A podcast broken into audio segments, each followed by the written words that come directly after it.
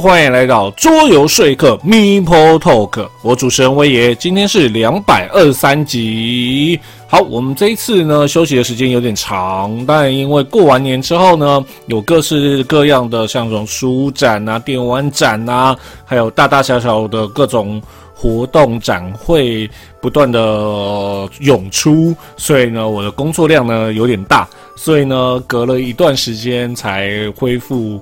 我们这一次的复播，哎，对，然后那这一段时间呢，也可以说是桌游圈有一点不安定的事情了。呃，像是呢，之前呢有爆发，就是有国外的出版社呢，因为就是疫情加上各式各样的原因，所以呢，国外的合作物流公司呢无法发货，那造成呢他们的货呢。一直 delay，那最后呢，就造成所谓的资金不良，各式各样的问题，就直接爆掉了。那当然呢、这个呢会有这个问题呢，主要就是疫情。那当然，因为那一家物流公司跟大量的 case 有合作。那至于，因为这个，我先讲这个新闻有一点早了，大概是一个月前的新闻，大概二月多。二月中啦，所以呢，到现在呢也没有看到它有特别的改善。那当然，那些它库存的货物当然还是会发出去，所以有有备的，就是有花钱 KS 的玩家们，应该还是可以会拿到那些游戏。那当然呢，它的母公司可能就当你拿到的时候，就是已经变成它的遗作，对，那家公司可能就撑不过去了。那当然，在这段时间还有一些事情，就是包括。有一些出版社，包括有一些游戏设计师，他们会自己成立出版社，也有一些就是宣布，哎，没有办法了，可能到那个年底就要收掉。那当然了，还有一些呢，像是一个知名的游戏《花火 Hanabi》，他们呢将发行商的游戏呢已经卖给，应该说是转转发行，因为 Hanabi 也有段时间了。他原本呢合作的是 AS 公司，那现在呢应该是会改成 Asmodee Germany 来帮他发行这些游戏。那这些事情呢也算是这段时间不断发生的事情啦。那当然呢，这段时间呢我有在做一些桌游相关的东西。那像有个东西呢，我并不会拿来做桌游新闻呐，但是呢我就觉得蛮有趣的，像是 Clue。妙探寻凶，它又有更多新的版本了，像是标出火影忍者版本的这个新闻，看到就觉得，呃，真的是跟应该说海之宝就是这么厉害，就是无论跟 Monopoly 或者是它的 Clue，就是可以出各式各样 IP 合作的版本，也算是很厉害啦。然后像是我个人呢，很喜欢 TRPG，所以呢，在 KS 上面呢，我有注意到。就是《The Walking Dead》阴尸路，就是那个美国的影集，然后有十一季，然后终于已经结束了。对，我也在过年期间很开心的把它全部看完了。然后虽然 ending 我并不是觉得非常的完美，但是至少我也是为了那个怀旧流了一把清泪。OK，哦，那 The Walking Dead 呢也有出 TRPG，那这个呢有兴趣的呢，你可以到 KS 上面去看啦。那今天呢有名人专访啦，那我们今天呢名人专访的呢蛮特别的，算是也是花了一点时间跟他接触，才有机会做这个专专访，那就是一马的桌游小教室。那当然有兴趣的呢，可以在我们做新闻之后呢来听这个专访啦。OK。好，那我们废话不多说，准备进入今天的自我介绍啦。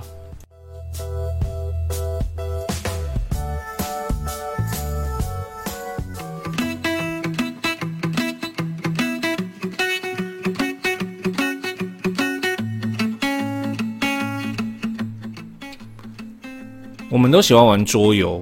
我们都知道呢，桌游呢有各式各样的游戏，然后呢，我们在台湾呢有很多的活动，无论书展、电玩展，甚至各个出版商都会办一些活动，包括什么新锐桌游展啊、月光桌游展啊。但是全台湾的这些展会远远比不上一个展会，一个全球性最重要的展会，那就是爱生展。然后你说我不知道什么是爱生展，桌游爱生展有那么重要吗？它可以说是台湾，应该说全球桌游界最大的盛事，包括呢，在那个前后就会宣布所谓的。今年的德国桌上游戏大奖归谁？以及呢，所有的出版社呢，在那个时候都会有各式各样新品。所以呢，每一次呢，到了爱生展前夕的时候呢，你去看 BGG，你就会看到大量的各式各样的游戏新闻、游戏资讯就会涌出。那等到呢，爱生展过后呢，大概平均一两个月内呢。应该甚至一两个月后啦，就大概三五个月内那段时间呢，会有大量的游戏呢涌进台湾。无论是有签约的，甚至就是没有签约，还没有签约就英文版抱着就已经拿进来的游戏，甚至早期呢还会有一些热血玩家或者是桌游店，他们呢会有所谓的，你不能去爱生展没关系，我们呢去爱生展帮你买了各式各样的游戏来这边开。的这种活动，所以爱生展呢，对于那些桌游资深玩家或爱好者而言呢，它就跟如果你是 ACG 宅的话呢，秋叶原是你的圣地一样的道理。所以，身为一个桌游人，去一趟爱生展可以说是人生目标之一。但是在德国，然后呢，时间。有点尴尬的情况下，有点难以，就是说我可以请假飞一趟过去，然后又可能说啊，我语言不好，哦，在德国，虽然他们那边可以讲英文或德文，但是我觉得我有点困扰，那怎么办？没关系，今天我们我们要介绍的游戏就是让你去体验爱生展，就是这一款啦，爱生展二零一三。OK，好，我们先介绍一下作者。作者有三位，分别是呢，艾迪安·艾斯普雷曼，以及呢，法布鲁斯·培根，以及呢，弗雷德里克·德尔波特。好，他们三位呢是共同设计了这一款游戏。那当然呢，呃，里面呢大概就只有艾迪安，然后艾斯普雷曼，好，他有。自己其他作品，那其他两位呢？大概就只有做这款游戏。那因为这个情况下呢，所以我就不累数了。OK，好，那我们来讲一下《爱生展二零一三》这款游戏呢。对，二零一三年《爱生展》的游戏呢，出在二零一四。对，因为它是其实它是当时集资的游戏。然后呢，游戏人数三到五人，建议最佳人数是四个人。游戏时间大概七十五分钟，那我自己玩的时间呢，可能觉得稍微再长一点点会比较好。我会建议可能写八十到八十五分钟会更好。然后呢，建议年龄呢是十岁以上，但是呢，玩家建议年龄呢却是八岁。其实它就是没有那么难呐、啊。然后难度呢二点八二，那它的困难不是规则，而是就是所谓的这个游戏规划会比较辛苦。OK，那这个游戏呢？基本上呢，就是把二零一三年的爱生展搬到玩家面前。那什么是爱生展呢？爱生展呢，基本上呢，就是在爱生那边所在德国爱生的爱生展览中心举办的一个桌游会的俱乐部，哎，应该说展览会、游戏展。那它是一年一度，为期四天的游戏展。然后呢，时间呢，在每年十月，呃，是一个周四到周日的一个区间的四天。那这个展会呢，最早呢始于一九八三年。那在二零一六年的时候呢，有五十个国家一千零二十一家的参展商来参加这个展会，所以呢，它就是全台最大，不是全台，我一直从今天都讲全台，全球。最大的桌游展览会，它每一年呢都会有许多新游戏会在展览会上面做发布。那当然，除了那些大出版社之外呢，像那种国际级的出版社啊、小出版社啊，或者是一些周边厂商，都会呢在那个时候出现。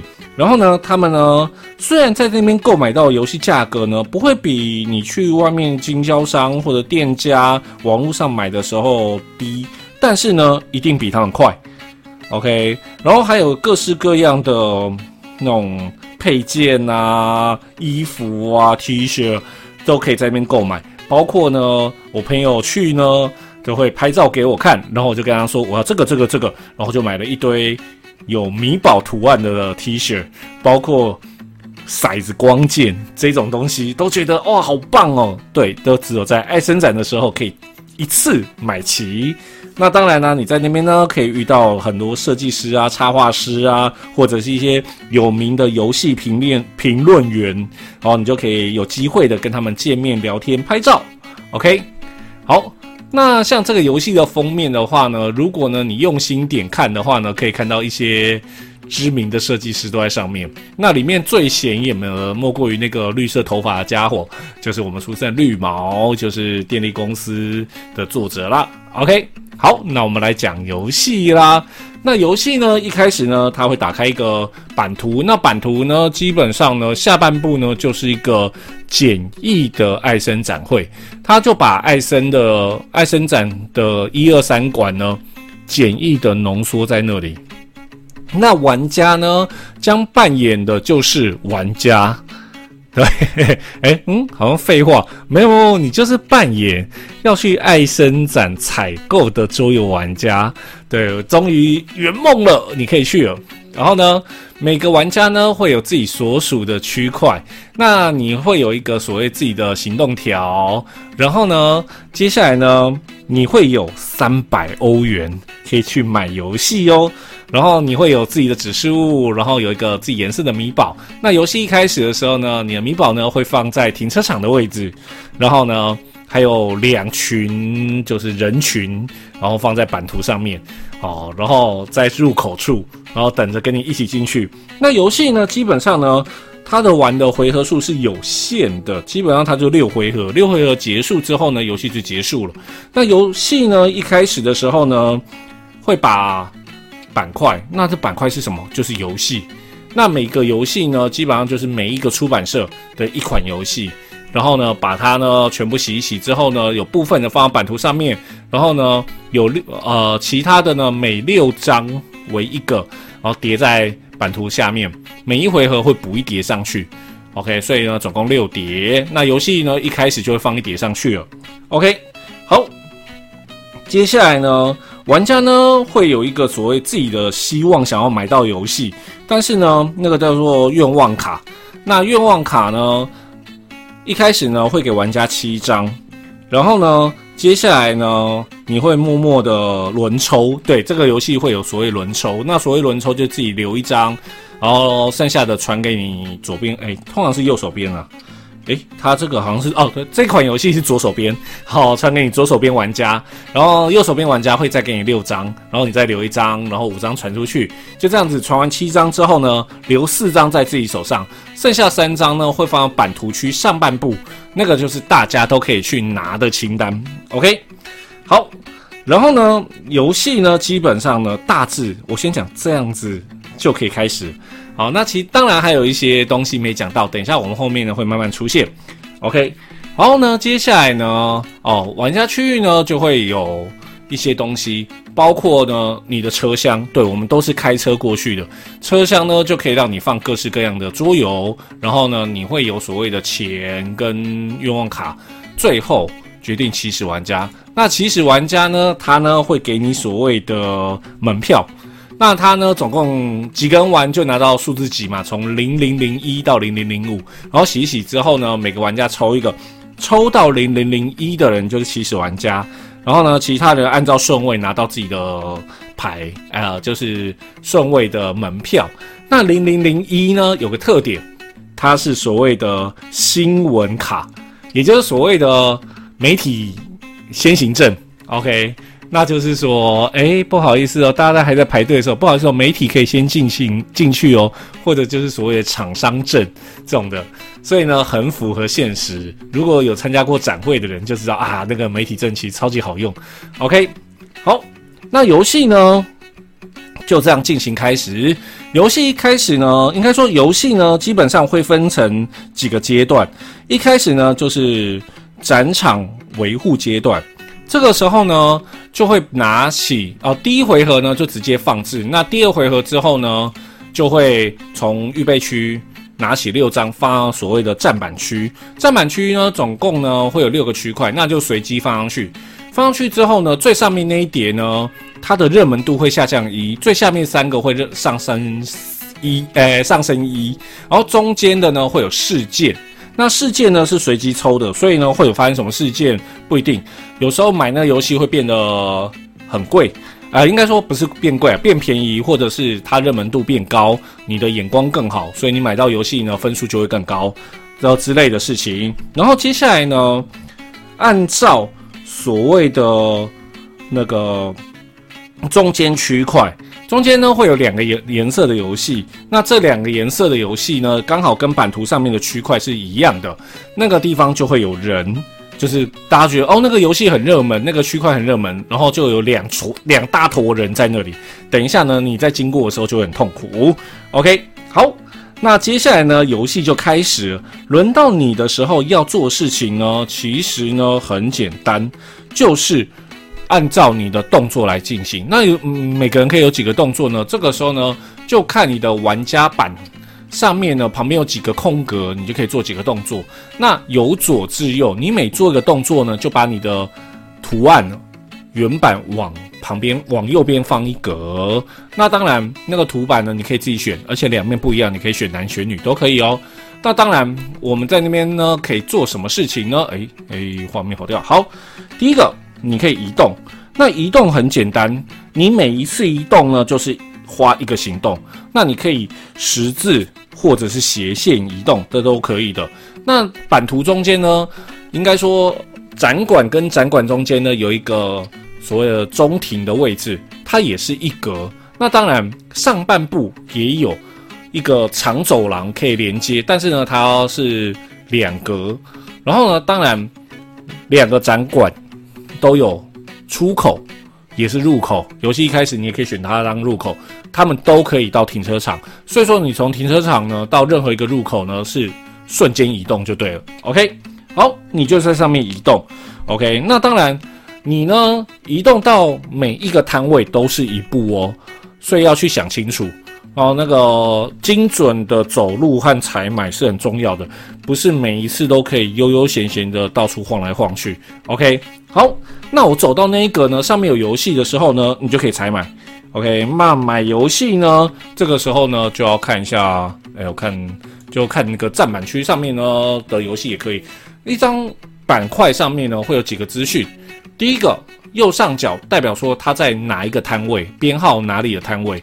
左上角呢，代表说你买它需要花多少钱；右下角是它的分类。但是我先讲一下，这个游戏的分类跟真正的游戏分类不一样，它只是一个象征，有米宝、有骰子啊、卡牌啊、沙漏。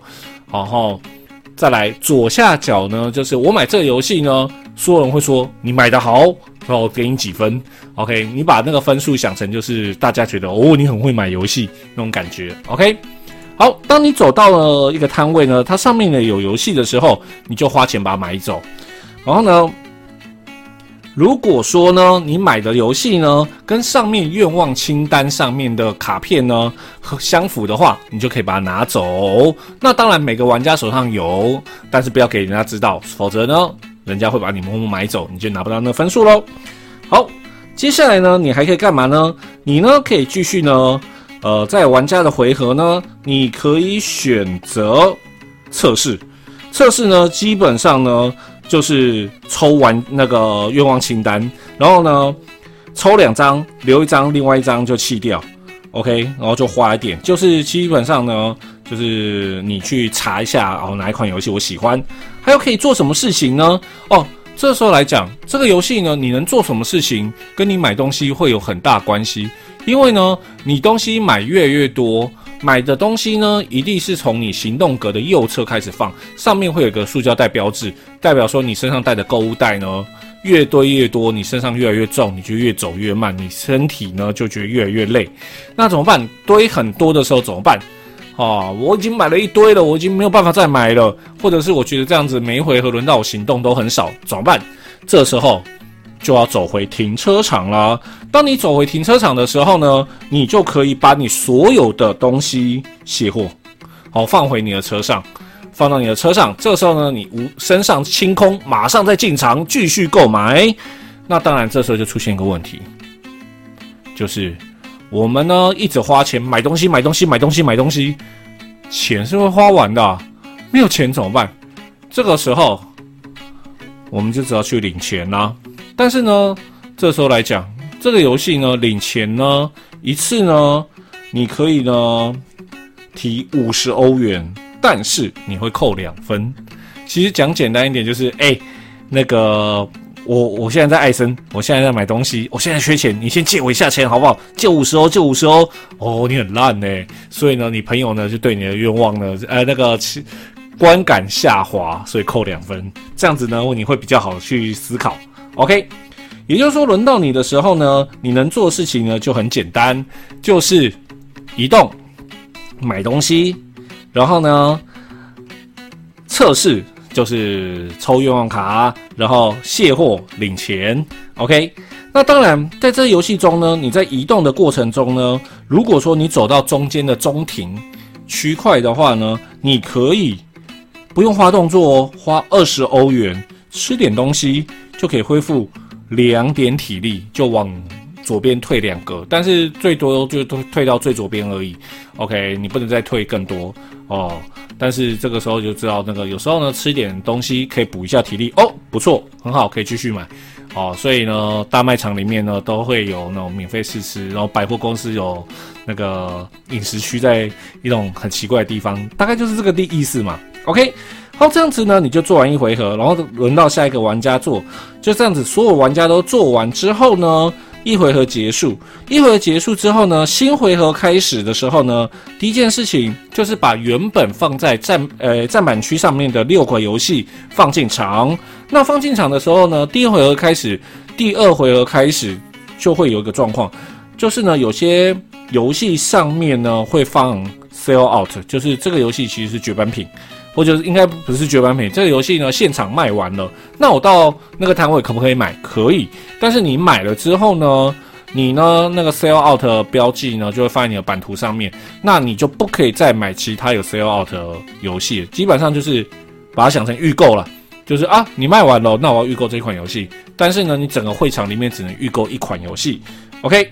好，当你放好之后呢，接下来你又重新放上去，放上去之后呢，接下来一样有说嘛，它会有所谓的，哎，哦，哎，嗯，热门鬼，在游戏呢有四大类型，刚刚有讲，有所谓的米宝骰子，然后卡牌跟沙漏，这个时候呢，你放完之后呢，最上面那一个区块会往下降一，热门度就往下降一，然后呢。最下面三个热门度会往上上升一，那热门度有什么差异呢？热门度的多寡取决于你买游戏的分数，再加上相对于种类的热门数。举例来说，我买了一款游戏，它呢是骰子，然后它只有一分，可是这个时候骰子的热门度呢是两分，所以呢一加二我就可以获得三分，这样呢我分数就会增加不少。OK，好，那接下来呢？接下来要做的事情呢，就是把事件放上去，然后观众会移动。那你说，诶，如果今天观众的两个都在同一个区块怎么办？那另外一个呢，就会放在中庭，就大家都跑去吃东西了啊、对，就是中午用餐时间这样一种概念。那你说，刚才人潮有什么用？当你在移动的时候，如果遇到人潮的话，要花多花一个行动，就是在中间挤呀、啊，哦，那个就要多花一点力气啊。OK，好。那游戏呢，就这样子继续进行下去。那第二回合起始玩家是谁呢？就是呢，你呢行动格最多的是下一轮的起始玩家。那如果平手的话呢，分数最少的就是起始玩家。如果还是平手的话，就由起始玩家顺时钟最符合条件的人当起始玩家。OK，哦，反正起始玩家一定基本上一定会换，除非那个人一直符合前面的条件。OK，好，因为就这样一直进行下去，然后呢，游戏呢玩玩玩玩玩，玩到呢第四回合的时候。这个时候呢，诶，一二三，对啊，第四回合结束的时候呢，这个时候呢就会做一次计分。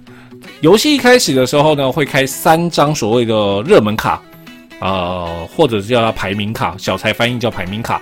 然后呢，游戏呢整个结束，上半场结束，就上午结束的时候呢，就会做一次那个这些东西跟你身上的游戏做比较，例如说。有一张排行卡上面说呢，你只要两个骰子，两个卡牌游戏，你呢就可以获得分数。OK，那如果呢你拥有的话呢，你就可以拥有这样的分数。那你只要符合就获得四分。那上午结束的时候呢，这三卡三张卡会移除，然后开三张下午的卡，就这样一直进行下去，直到呢游戏呢进入到。最后一回合，也就第七回合。诶，怎么会有第七回合？对，因为呢，上午呢四回合啦，下午三回合，我上次讲错。OK，总共七回合。第七回合结束的时候呢，这个时候有个东西很重要，就是呢，诶，人好多哦，这个时候你可以提前离开。如果说呢，你呢提前呢到了那个停车场，然后就说：“哎，我结束了。”这个时候呢，你呢第一个离开的人可以获得六分，第二个离开三分。那如果你在里面盯到最后一刻的话，你就会被赶出来。OK，好，那游戏结束的时候还有什么有分呢？就是下午的排排名卡，以及这时候呢，你的愿望卡跟你的游戏，只要只要有搭到。然后呢，数量达到一个数量就可以获得分数。那这个愿望的清单呢，基本上呢，它的卡牌呢，上面呢，基本上跟你的游戏是一模一样。然后呢，下面呢会比较多资讯，例如说这个游戏呢，它的详细名称啊，它的作者啊，那些东西都会在上面。也就是说，这个游戏其实好不好玩是其次，但是做资讯爆炸多，大概就是跟那个 The Bogan Geek Game 差不多意思。OK，好。那这这样子游戏就结束了。那游戏结束的时候呢，谁的分数最高，谁就赢了。那什么叫分数最高？就是诶，你买游戏超棒，你朋友都说你超会买。那当然，如果平手的话呢，就看那个愿望清单里面的游戏谁买的比较多。就是诶，大家都喜欢这些游戏，你买到你超棒。那当然，如果平手的话怎么办？这个时候就觉得这个游戏设计超棒，这个点概念超棒，就是。平手的玩家中呢，谁的钱最少谁获胜。然后呢，为什么会这样？我蛮喜欢小财在后面的一个注解啦，就是从爱生长回来，居然还带着一堆钱，丢脸。对，就是有钱不如换成游戏，就把钱变成喜爱的东西吧。OK，那这个游戏呢，说认真的，它呢蛮特别的。因为它的这个移动机制呢，非常的好玩，让整个游戏呢变化性呢非常的高。然后呢，你要去规划的程度呢非常的困难。你必须呢在购买跟行动的那种扣抵之间呢做一个平衡，让你呢可以尽可能买最多东西，但是呢你要花时间把这些东西运回去，所以你就必须一直去算、去规划。就跟你去了展场，你只有一天的时间，你只有短短一天，这么大展场，你要买那么多游戏，你要怎么去规划？就是这么写实的游戏。再加上说呢，这游戏呢，从封面开始呢，就是满满的桌游梗，从那些作者到里面的游戏版图里面，都是那些出版社以及他们的代表游戏。这个呢，游戏呢就充满了满满的桌游味啦。所以呢，喜欢桌游的人呢，这一款游戏呢，你看到你一定会哇，好棒啊！对，OK。那当然呢，因为前几年因为疫情的关系呢，只剩线上的艾森展，就让人觉得心中有点郁闷，所以呢，决定来讲这款游戏。不过呢，一直拖一拖。拖到去年呢，都已经有正常的艾森展了，还来不及讲，没关系。现在呢，我们来讲，并且呢，如果你没有机会去艾森展的话，这款游戏就不要错过哦。好，做个结论啦。如果你喜欢策略规划游戏，你喜欢享受买桌游，但是呢，身上又没有那么多钱，但是你就是想要享受这种感觉。然后呢，你想要去爱森展，但是呢，这辈子现在或者是短期之内都去不了，但是呢，看着爱森展就是眼红，就是口水在流，手很痒。这一款爱生展二零一三，千万不要错过哦。OK，好，以上呢就是今天的桌游介绍，希望你会喜欢。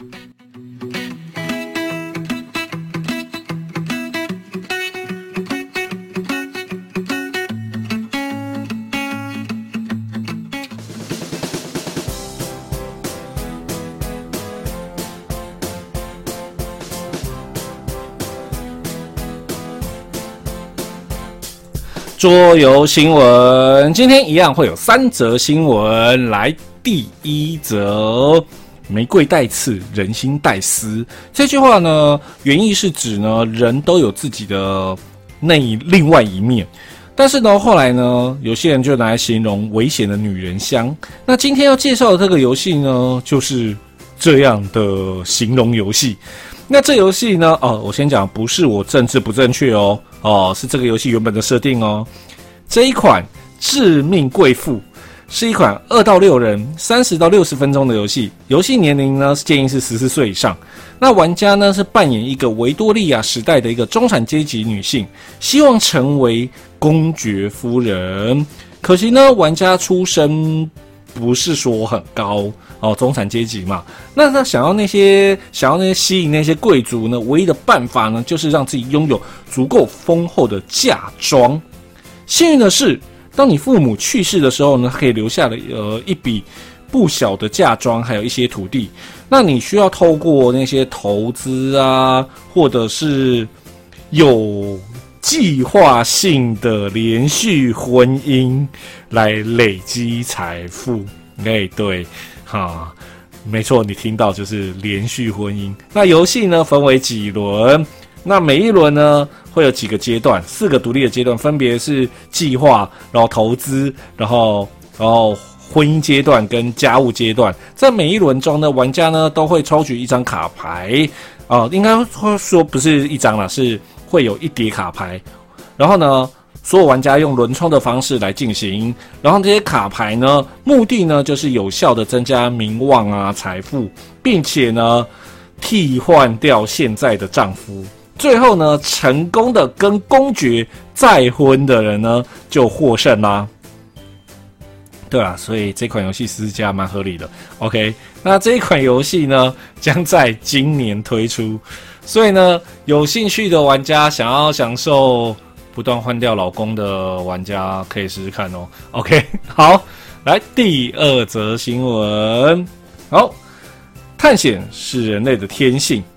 借由呢神秘世界和古老的传说，人们呢发现一个个的古代历史遗迹。那今天这一款考古协会呢，就是让玩家呢领导自己的团队，玩家呢必须呢组建自己的小型探险队，并且呢以快速的方式呢进行推进。还是呢，你也可以选择组建有效率，但是呢组装呃很丰富，但是速度很慢的大型探险队。在你的回合当中呢，你可以招募新的探险员，或者是呢一些打出一些匹配的颜色或角色卡来进行探险。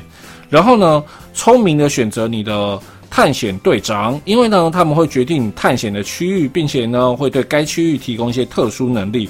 那当然，当你发发起这些探险远征的时候呢，你呢手上未打出来的卡牌呢，就会变成你对手可以招募的对象啊。那为了获得胜利，你必须呢谨慎管理你所招募和累积的一些努力和人力，同时呢也要监管监控着竞争对手的进度。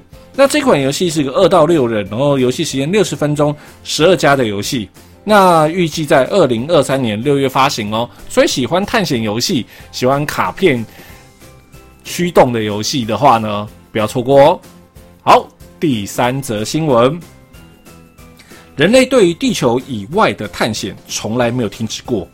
在离开地球之后的第一个跳板会是哪里呢？最好的地点就是你我晚上抬头都可以看到的月亮啦。那今天的 Kidstar 的新闻呢，介绍的游戏呢，来自月球，是一款一到四人，然后游戏时间九十分钟，十四岁以上的深度策略游戏。玩家呢是派系的代表，试图完成呢我们的。一些从月亮出发的太空任务，以帮助人类呢在银行银河系的其他地方生存。那当然啦、因为呢地球的命运已经不多了，所以呢趁现在赶快航向宇宙吧。那这个计划呢是在地球上所有生命终结之前呢发起三项的生存任务，所以呢每个派系呢都将通过介绍。建造部分的飞船和建造自己的月面基地，来存存储存必要的资源，来做出贡献。奇怪了，我今天在吃螺丝什么劲？好，那玩家呢会有三个漫游者，那个漫游者是一个就是比较像是四足的机器人。但是呢，那上面呢可以乘坐最多三名的太空人。那太空人的模型呢，颜色不同呢，就会收集不同的资源。然后呢，漫游者回到月面基地之后呢，就可以执行任务，或者是呢建造改善温室，来产出食物来喂养这些太空人。当然了，你也可以从地球进口这些食物，但是就是很贵啦。哦，当然了。开发实验室参与建造巨型宇宙飞船，表现出对未来要定居星球的努力。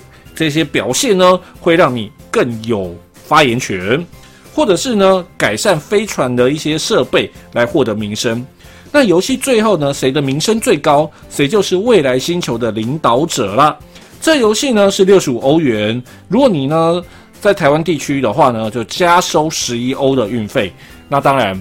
它结束时间是三月二十四号，时间有点紧迫，所以有兴趣的不要错过哦。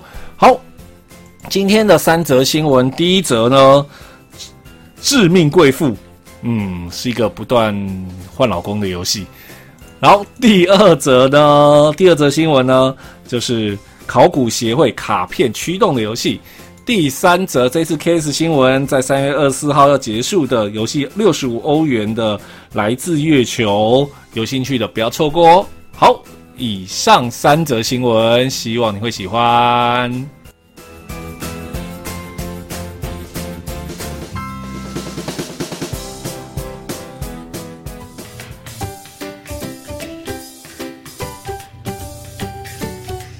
欢迎来到我们今天的名人专访。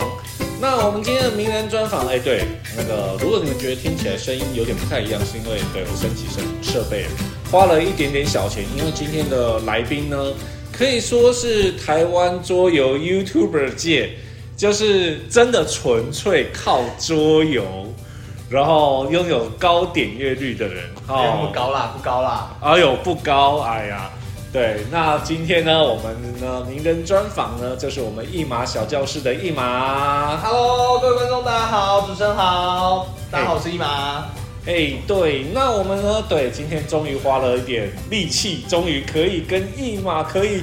哪有？你不要乱讲了，不要乱说到花什么力气。哦，这个约的真是困难呐。是约，我们就约而已，没有什么有的没的，我们就约而已。啊，就是很难约啊，就是因为你在讲观众问说好像要花钱请我还是干嘛？没有，没有，就只是就是你也知道嘛，就是大家都是有工作啊，有是知道是知道，对啊，你要花工作外的时间，对嘛？像像现在我们就是在他的店开店之前赶快录一下，对对对对，这倒是真的，没错，因为大家都知道，就是做桌游这个行业呢，就是比较辛苦。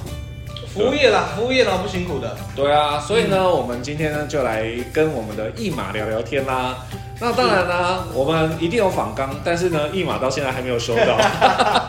我也说啊，就当聊天就好啦，你就是 对，就聊天嘛。对，OK fine。我怕会聊出一些有什么不能播的，那就剪掉嘛，对不对？好的，好的，没问题。好，基本上我们就简单的一些问题嘛。那当然，第一个就是。怎么会想要做桌游？怎么会想要想不开做？对啊，做做哦，你知道那个我最有名的名言就是上辈子做错事，然后下辈子做桌游，或者是上辈子杀错人，这辈子做桌游。真的是呢，真的是这样哇！对啊，怎么会想不开哦？对啊，哇，这个要从从从什么时候？我我我其实大大概是大学的时候开始接触到桌游。大学？对，我那时候读东海。哦哦，就在台中嘛。对对对，然后那时候接触，那时候是在呃，好像是什么七巷玩具牧场吗？不是不是，那时候是啊啊七巷啊，我知道。我忘记那间叫什么名字了，呃，好像叫什么，我只记得叫什么七巷。啊，东海七巷吗？不是吗？好像吧，我真的太久远了，我们距离那个大学生已经十几年前了。OK，对，有点忘了，对。好。那时候第一个玩到好像是卡坦岛吧，我忘记是哪个，好像学长姐之类的带我玩到，对，然后就觉得哎呦，怎么好像蛮有趣的，很有很好玩。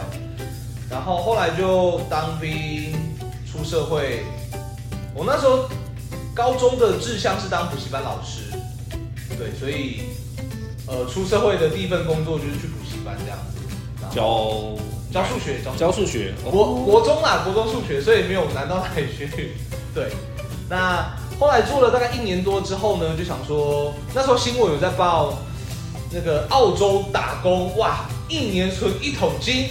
哦，台劳时代，那时候就哇，真真的假的？好像好像蛮不错的，因为我们那时候其实有点血汗，我那时候一个月才放四天假而已。嗯，差不多啦，就我对 补教，对对对，补教界大概就是这样。对，而且重点还是二十二 K 哈。哦，应该就没有差不多了吧？呃，就我认知就是 OK fine，反正那时候就想说第一份工作嘛，就是去赚个经验，而且是这个梦想中梦想中的行业，想要去做做看，就就被骗了一年多这样。对，反正就是去了澳洲工作，那做了一年就回来，想说就开个店这样子。那时候为什么会去澳洲？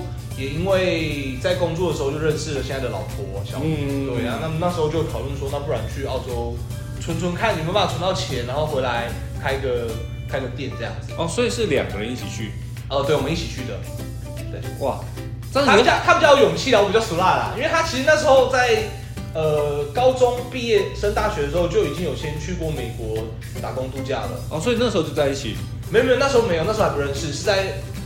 补习班工作的时候才认识的，哦、对，所以他就说，那不然去做做看。我说好，好，有人陪，有人陪就 OK，然后就去了。然后两个人就去了，就去了，然后就做了一年多，一年一年，那时候签证是一年，对，然后在那边大概就是做，我们那时候那边是做，我的话是做鸡肉工厂。就真的是单纯的劳工，哦，就是那个纯劳工。大家看到那个流水线在那边切割。诶，它其实有分两种，一个是切割的，嗯、啊，我是做包装的，就是把工人们切下来的，然后把它包装起来。哦。我们那工厂很蛮大的，里面大概有一百多个切机的工人。嗯。对，然后我们是包装嘛，包装产线，所以会就分两边这样子。你可以想象，就是他们专门。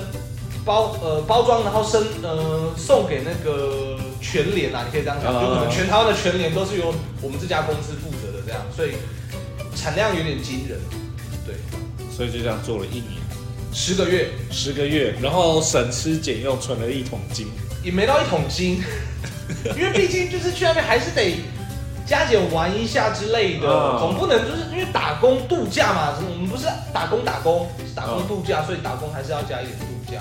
存了一点小钱啊，没到一桶金那么多啦。嗯，至少一个开店金有了。呃，差不多。对，这个沉默超可怕。差不多，差不多。嗯，因为现在的开店金跟之前开店金可能又有点落差了。有啦，的确差很多。是，所以就是存了一些啦，一些。嗯，对。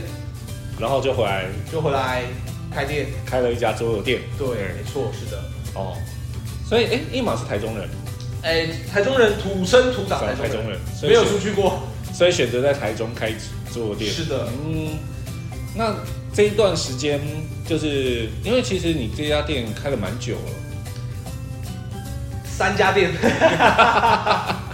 这一家开了大概八八九八九年了吧？对，然后剩下就是疫情嘛，疫情冲击掉，对，是的，真是惨，哭，对哭，但是这个时候就出现一个问题，就是。桌游店，嗯，这个本体之外，你又做了两个额外的副业，但是当然也是跟桌游有关啦。嗯，第一个就是出去上课。啊，是对，呃，那当然我们都知道，就是现在桌游店一直都生存不易，所以出去上课是很正常的事情。嗯、第二个东西就是拍片，嗯，是，怎么会想要拍片？为什么会想拍片？是因为蛮多客人其实他在进来，比方说可能租游戏或是买游戏的时候，嗯、最常问的是，那、啊、这个怎么玩？这个好玩吗？嗯，其实直接这样回答，就是游戏你没有玩过，你很难在脑中想象出它到底实际上玩起来会是什么感觉。嗯嗯，嗯对，比方说，举个最简单的拉密好了。嗯哼，对，比方说，你要跟一个没有玩过拉密的人介绍，哎，我跟你说拉密很好玩，它就是一个数字排列组合游戏过程中你要移来移去这样子。嗯、你如果没有玩过，你想说，那这这到底有什么好玩？那不就？数字就三移过去，然后他没有办法在脑中建构出他到底玩起来会什么情况。嗯，对，嗯，或者是说书人好了，对，哦、比方说说书人，对，大家可能也都听过。那你要跟一个没有玩过说书人说他到底有多好玩，他其实真的很难想象。对，其实桌游都是这个样子啦，我觉得，所以我们才想说，那不然就是把它拍成影片的介绍。嗯，对，因为那时候 YouTube 大概。慢慢在流行。我们那时候拍好像是一一三年还哎不是不是一五年一五年一六年那时候准备开始经营的，因为那时候 YouTube 开始慢慢已经越来越多人在使用了。是对。那我们那时候找了一下，在 YouTube 上大部分会分两种跟跟桌游相关的。第一种就是纯游玩，他告诉你哇这游戏就是玩起来会什么情况。那第二种是纯教学。啊对。然后我们找了一下，好像没有那一种就是。讲完规则，然后告诉你怎么玩的，因为纯教学，老实说听起来是呃看起来有点枯燥，就是你看完之后不晓得实际上跑起来会什么状况。对，那如果是纯游玩的话，你根本不知道这游戏怎么玩，然后你可能要看了看到玩，或是看到一个段落，你才知道哦，这游戏原来是怎么玩的。哦，而如果拍的角度不对的话，你根本看不到版图。对，就可能就他们在嗨，然后就画面外的人会想说，这到底在玩什么这样子。嗯。所以我们想说，那不如就是把它结合起来。嗯。我们先用前半段游戏规则的讲解，嗯、讲完之后呢，呃，让后半段我们就实际试玩的样子，嗯、让你听完规则之后不会有点雾煞煞的。不知道实际跑起来什么情况？对，那如果你有两个其中之一的需求，那你就看前半段或是后半段就 OK 了。哦，对，所以我们那时候才有一个想法，就是把它两个结合起来这样子。所以那这样子，你拍这一段时间下来，嗯，因为其实我们都知道一件事情，拍 YouTube 是一个很费工、很费钱的工作。是的，嗯、因为其实如果你要有品质的话，嗯、你在无论是摄影啊。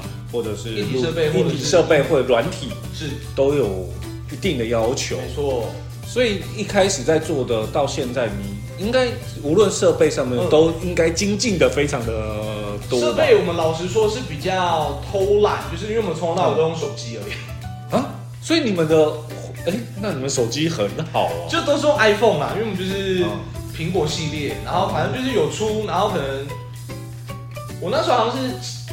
开始用，我为什么那时候会用会换 iPhone？其实是受到一个这个打击，因为那时候原本就是想说 iPhone 很贵耶，为什么要 iPhone？然后有一次去上课，因为我们去学校上社团课，会需要拍照片，因为在学期末的时候会有些学校会要成果发展、成果发表，所以他们可能会需要照片。嗯，对。然后我们那时候说好像。反正 Acer 才，反正就是不是苹果就对了，嗯、就反正就是一个平价手机，对，就是一个平价正常手机，然后就拍拍拍，然后就传给老师嘛，然后后来老师就说，哎、欸，那个呃，一般老师，如果就是你们有需要设备相关的话，其实可以跟我们就是学校这边借，嗯，对，因为相片就是有点，他的他的言下之意就是其实你的照片有点糊啦，哦，对，你的相机数那个像素，对啦，画素没那么好啦，我想说哇，OK fine，好啊。那因为那时候我老婆已经先跳过去用 iPhone 一阵子了，嗯，她就说：“那你要不要干脆就换 iPhone 这样子？”我说：“OK，好，fine，好啊，那换来换来用用看呢。”我那时候不喜欢 iPhone 是因为他们有那个上一步。哦，对对，就那时候我会觉得，因为 Android 又很习惯，就是你会有个上页的那个动作。对，我想说 iPhone 就我就不喜欢他们有那个上一步那个动作，所以想说好吧，那不如就换换看，因为受到这个嘲讽实在是忍不了。哦。所以就换过去了。那换过去一用，就真的是就咬一口，就真的是不离手了啦。基本上哦，因为两个系统我也用啊。对，那个这一集没有那个 Apple 置入。如果本节目有 Apple 置入，我现在已经就是那个横着在走了吧。是，嗯啊。不过说真的，因为那个那个 Apple 手机是真的很好用，是真的蛮蛮不错的啦。用完才发现，哇，OK。但硬伤就真的是价格啦啊，那个没有办法、啊，硬伤。尤其是你一直在追的话，大概每一只三万到四万，就真的是很凶。我们也没有到一直，就是可能三四三四个系列才换一次这样子。那其实已经算换的很频繁。OK，对，反正就是硬体设备就一直都是手机啦，没有特别去相机还是什么，因为我那些我也不是很熟，嗯，对，我也不是什么科技宅还是什么。很爱很爱用相机的，所以那个如果真的要换，你可能又要花时间去做功课。对，所以我们想说，那不如就是手机蒙用，就是加减用。嗯，对，所以硬体设备一直就都是手机，然后再再转到电脑，然后慢慢减。对，是的。所以这个时候就要问一个，因为这个东西就是大部分 Podcast 跟 YouTube 不一样的地方。嗯、当然，呃，例如像做拌饭，他们有些有影片，有些有照、嗯、那个。音档的，所以他们都有剪过。那这个我有问过他们。那当然就问一下，你通常一部影片从一开始，我们因为我们会分几个区块嘛，企划嘛，就是我们要挑哪个片，嗯，然后当然有分成就是自己想讲的或业配的，是，然后再就是所谓的那个企划完，接下来就是写稿，嗯，然后拍摄，嗯，后制，嗯，最后上片。好，我讲一下我我自己，我不知道别人怎么剪啦。我讲下我自己整个流程。比方说游戏，如果没有厂商合作的话，通常就会找，比方说目前比较热门的，或是真的自己想玩的，嗯，对。然后写稿，我们其实没有在写稿。什么？因为其实就是最简单呈现画面最最简单呈现，嗯，给大家看的样子。所以，我们第一步先选好游戏之后。然后就会直接试玩了。嗯，对，我可能先看完规则，确定规则没有问题，就直接玩了。嗯，所以通常第一次玩，我们通常那个画面中就是我们第一次玩的样子，除非那个游戏真的比较 hardcore，或者是厂商特别要求你可能要先玩过一两遍再来呈现。嗯，对，不然一般来说我们都会直接第一次试完就直接拍这样子。好，但拍完确定没问题了。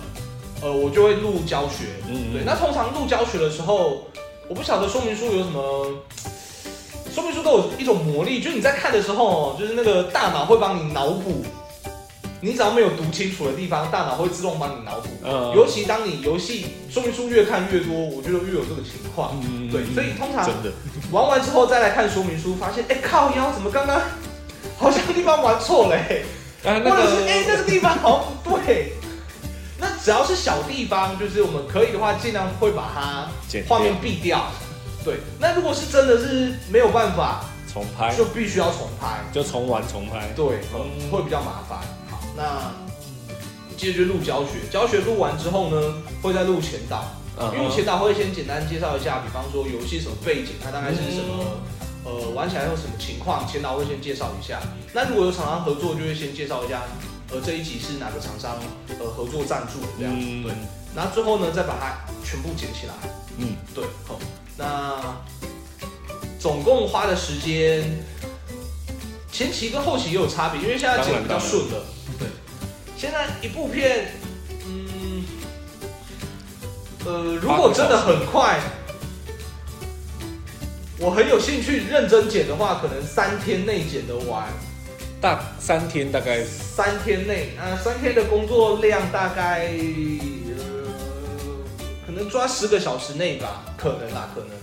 所以一部片就差不多十个小时内左右。如果真的是很有兴趣，对，就是我剪起来觉得哇很有趣。比方说像梗图黄牌，我可能剪得更快，我可能大概三五个小时内就可以剪完了。嗯，对，因为我觉得它。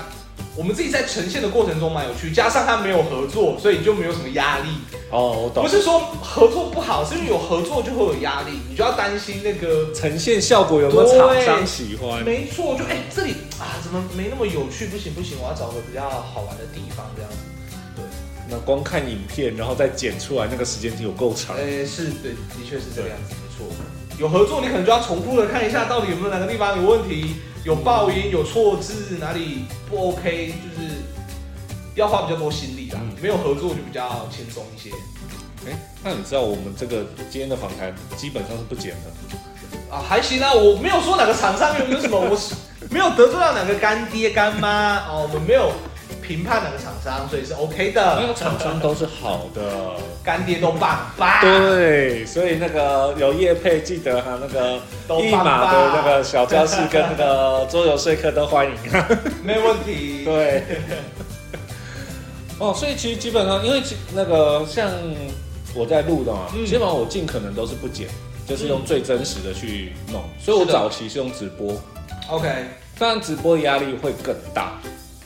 可能来宾对来宾来说也是啦，因为有的哦没有来宾了啊啊，对不起啊，我心情好复杂。当你那个 那个表情哦，因为你看不到现场，那个他刚才在讲说来宾的时候，忽然看我表情变。可能有的来宾他比较不善言辞。或者是他说错话，他压力比较大。那个、喔，这个现在因为现在有访谈嘛，呵像之前访谈那个博龙，嗯、喔，这个就直接讲啊，是这个大家都听了就知道。嗯，那访问博龙台湾区的那个张宇，嗯，然后那个当下，我真的觉得是一个傻眼的一个过程。我先讲他这件事情已经被我讲到快烂掉，就是。什么叫做？因为我们平常有私私聊嘛，就有私交，然后平常就是干话一堆哦，一聊聊聊，然后麦克风，然后哎，录音一打开，不会讲，马上马上身份转换是不是？对，马上不会讲话。嗯，对，我想哦，天哪，这个访谈是的，我们公司很棒。对，然后就接下来讲任何东西就嗯嗯嗯，然后就嗯，我好，我不说脏话，有礼貌。这已经不是那个程度说，说哦，我不转乱讲话，嗯，你丢什么我就官方回答.就呃呃呃，好，真今天访谈赶快结束吧，我们不行了，比较偶包啦，有偶包一些啦，是不是？哦、这也不知道，因为像之前跟哦，之前比较痛苦是跟菜鸟，OK，因为跟菜鸟是菜鸟应该就没有什么偶包问题了吧？不是不是偶包问题，而是那一集爆炸场。我们两个聊极端，对对对，聊超级久，一直聊，一直聊，一直聊，啊，聊一聊，聊一聊，然后就啊，我说差不多了，该停了，就按停。然后后面我们继续聊，我们不该停的，可是不行啊，因为长度太长，而且其实有些东西不能收录。但是就是我们那个时候讲到，然后两个人就大概心中有个底，等一下后面要继续讲这个东西。OK，所以基本上就是。跟你的那个访谈不太，哎，跟你的影片不一样，嗯、就是我们就是尽可能直接来，那能够不剪就尽量不剪，我希望最真实的方式呈现。好的，对啊，那当然啦、啊，我们都知道一件事情啊，就是一码就是在 YouTuber 就桌游 YouTuber 界算是，对，要加个桌游，对对对对，桌游 YouTuber 界，因为我们超小众，对对对，啊，纯桌游里面算是，是可以算。数一数二高了，哎，纯桌游尚可啦，尚可。对，纯桌游嘛，因为像像小高是还最主要会红，是因为那个手指陀螺啊，草冰，呃，草冰，对，重点是我还有在看。然后那其他的话，像徐奶爸的话，他主要还有那个所谓的教育的部分，嗯，对，所以他他当然也是。做圈好像是前几个拿到五十万订阅的啊，订阅都比我们高很多。对对对，他只要分个零头，我们就是的就可以稍微养一下团队，吃个点心。都是大前辈。对，那基本上呢，一马呢也除了因为在桌游红啊，桌游 YouTuber 红，所以呢也有去受邀很多节目。我忘记有哪一些了，比方呃，蛮多的啦。但因为像最近那个，哎、欸，最近像台哎国哎台北电玩展啊、嗯哦，有对对对，那个时候你就有上节目去教学，是对。然后我有看过呢一些直播有邀请你，嗯，对。那通常呢你去的时候，嗯，哦，放心，没有要问说说哎怎么邀请没有。重点是因为这种东西你去的时候，通常都是他们都是大咖。是，就是他们的点阅率就是在天上。哦、上次就是什么贝利美、汤米，哇，我们看到就是跟见偶像一样啦。哦，基本上就是，我们就是去当个粉丝的概念。对对对对，但是去的时候，基本上我们，你是抱什么心情去面对？因为你要去教学，但是重点是你也要上画面。是，那个时候应该压力会很大。呃，我想一下哦，第一次去那个。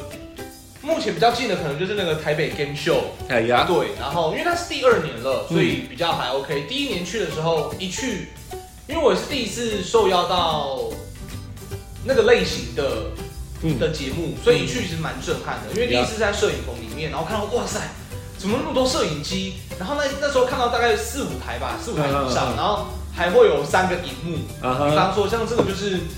Take one 哦，这个是一机，这是二机，这是三机，你可以看到荧幕出现在哪里哪里哪里，然后灯这样啪啪啪啪，然后他们那时候刚好在录节目，嗯，对，然后就可以看到说汤米跟贝利美就在那边讲话，然后我想说哇塞，这个也太专业了吧！等一下我以后坐在那边吗？哇，这不行，这次还是蛮紧张的，对。可是因为在录之前已经先在那边。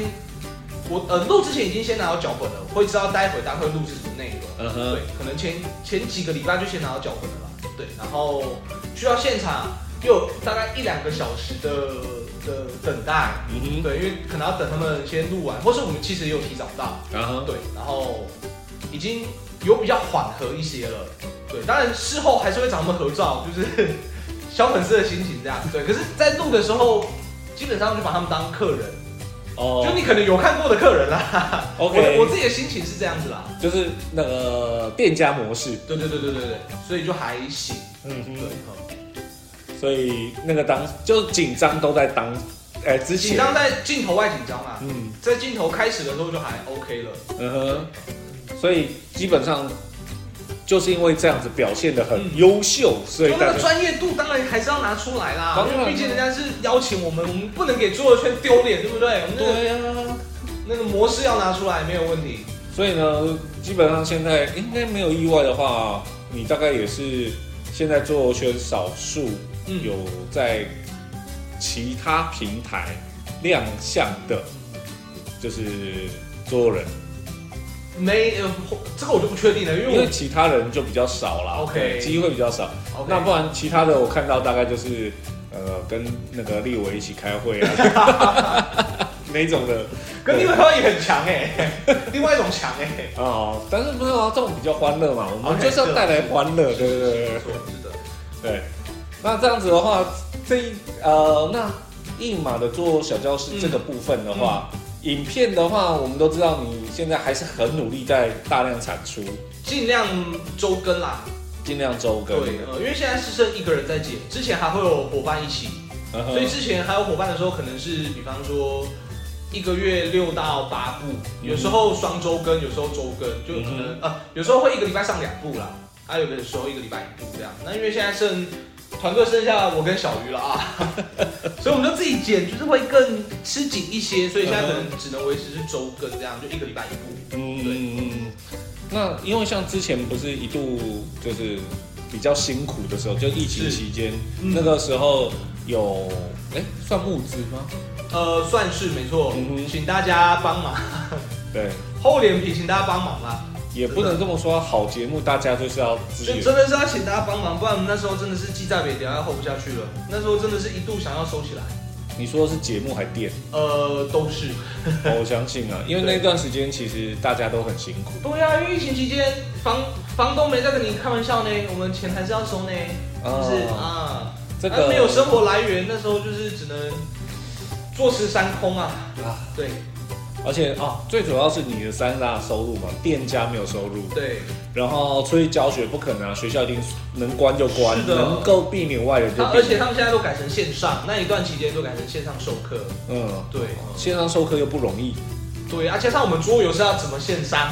哎、欸，其实是有人想到方法，但是 我们是有啦，对，后来是有，只是比较不方便，而且乐趣度也降低，是的，对。然后那就只剩 YouTube，哎，YouTube 根本不是我们的主要收入来源之一。呃，他呃那个宵夜呃宵夜的收入来源之一。我没有给，我我没有给我们的观众看过，就是我们实际上一个月的收入大概就是几千块台币。其实已经比我好了。哎，不是这没有吗？不是一个，这就是不同量级在桌游圈不同量级的差异。这应该是说跟其他的 YouTuber 比起来，啊，当然，我自己觉得要成为 YouTuber，就是你必须要是主业啦。我懂。对，所以我其实跟。对外或是对其他人，对我的观众来说，我都不会说我自己是一个做的 YouTuber 啊。当然，对，因为我不是就不是靠 YouTube 来吃穿的。我懂。对，嗯，所以 YouTube 这一块就真的不是我们的主力在，算是服务客人。呃，算是啦，嗯，服务大家啦。对，真的。所以能有厂商来找我们拍片，我们真的都是心存感激。再一次感谢干爹妈们啊。所以那个还是一句话嘛，那个说厂商记得是的，一码桌游消息室，然后附带做说客，谢谢。没问题啊，要合作也是可以哦。是的，哦，我很便宜，哎，绝对是个优势。嗯，对。那好，因为今天访谈，因为碍于说等一下可能还要开店的时间，所以我们今天访谈的时间不能太长。但是呢，通常访谈到后面没有。没有访纲的时候就是闲聊嘛。好的。那闲聊的最重要的一个问题最难，请说。这个都是不都是不会先讲的。对。好的，我做好准备了。对。那这个东西呢，就是如果今天呢，嗯，只能请你推荐一款桌游，嗯，请问你会推荐哪一款桌游？哇哇！因为通常客人如果问我这问题。嗯，对，我都问他说大概是几个人要玩啊？我懂，我懂，这个是店家的习惯。对，大概几个人玩，然后因为或是朋友啦，比方说朋友说，哎呀，你住做了那么久，你最喜欢哪一款？哦，对，对我这个通常都很难回答，因为要考量的点很多。第一个是你几个人玩，哦，对。第二个，呃，你朋友有玩过桌游吗？嗯，对，比方说我今天都没玩过，我推你一个农家乐，OK，他可能会哭出来，对不对？好啊。所以通常我都会问，就是他的对象，然后人数，嗯，对，我会帮他就是先考量好，然后我再讲一个我觉得比较合适的答案。但如果今天是你自己，就心目中觉得最喜欢的游戏，哇，很难回答哎，因为。没有我最喜欢的游戏，我也是会想说，那我要跟谁玩？呃，没有不在意，不在意，就是今天如果你我能不能开起来？对，呃，那个不在意。今天就是说，今天如果你有一个很长的时间，然后你今天就是想玩桌游，哦，我今天想玩桌游。对，然后今天这一款游戏呢，就是今天你就是有那个瘾，我就是很容易想到说，哦，我就是想玩那款游戏。可是要有人陪我玩，那个不在讨论范围内，因为呢，如果在讨论范围内的话，我大概。一堆游戏都不对？因为讲呃，这个这个我在之前菜鸟影片中有讲到，其实我很爱很爱玩一款游戏，叫冷战热斗。哦，两人游戏。对对对对，我超爱，我爱的很。我以前在店里的时候，我养出一堆玩冷战热斗的咖，是有一个甚至是他还在当兵，然后因为他的的位置可以让他溜出来，他只要每次溜出来就跑来找我打冷战那种等级。OK，我爱到什么地步？就是我当我确定没有人，我就用 App 自己跟自己玩。哇哦！然后某一年我的生日，我老婆问我说：“人要什么生日礼物？”我就说：“我什么礼物都不要，陪我打一场冷战热斗。”哇，落泪！对，他含着眼泪陪我玩了两个小时，省一笔了。可是我这两个小时好痛苦。对对对对，所以对我而言，就所以我的问题就是，你懂吗？就是不管人数，不管什么，就是今天你有个瘾，你想玩什么游戏？你会拿出哪一款游戏？哦，不用去管厂商。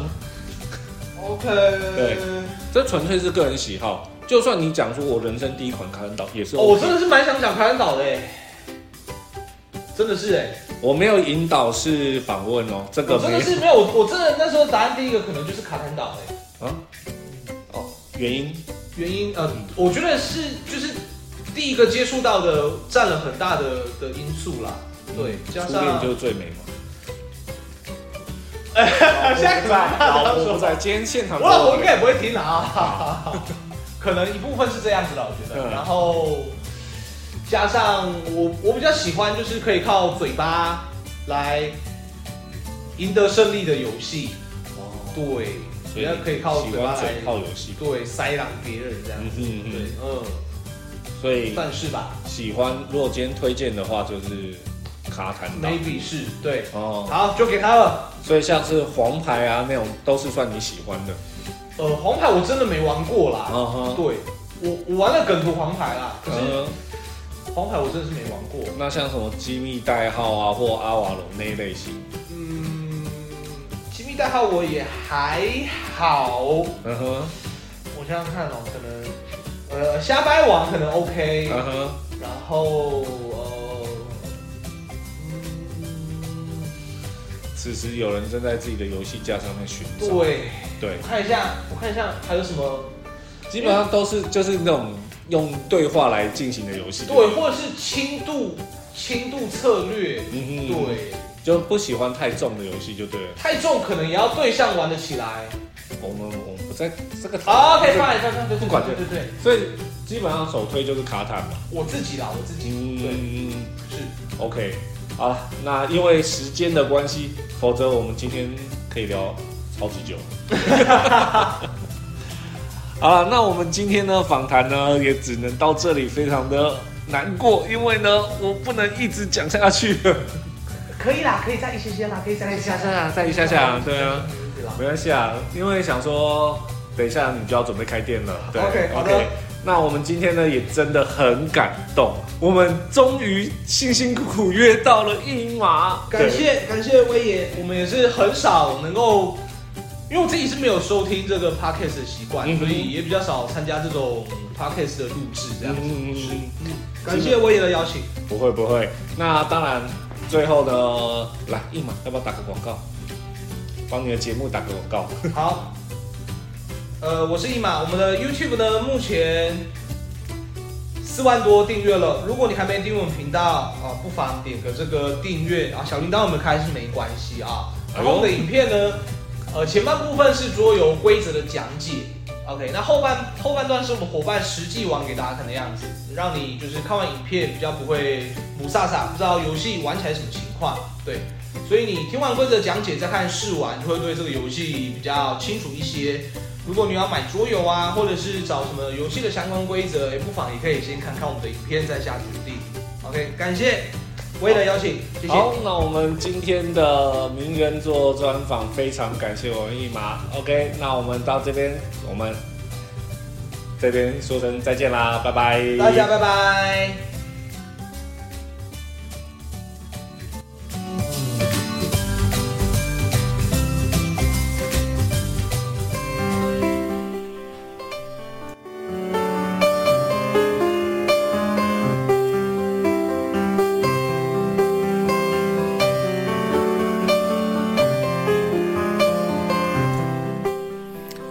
节目到了尾声啦，哎，很感谢一马猪肉小教室一马愿意接受我的专访。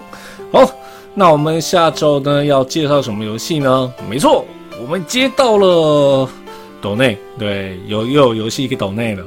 OK，好，是我们的老朋友乌托邦，乌托邦的抖内，所以我们下周呢要介绍的是《拼动奇迹》啦。OK，好，那我们。也很感谢所有愿意接受访谈的人，当然，桌圈尽可能我会再去访谈更多的人啦。好，那做个结尾喽。如果你喜欢做说客 miHoTalk 广播，可以上 YouTube、Podcast 搜寻名做说客，并且订阅收听。也欢迎到 Facebook 做说客粉丝页按赞，或到 Apple Podcast 留言。我主持人威爷，我们下次见，拜拜。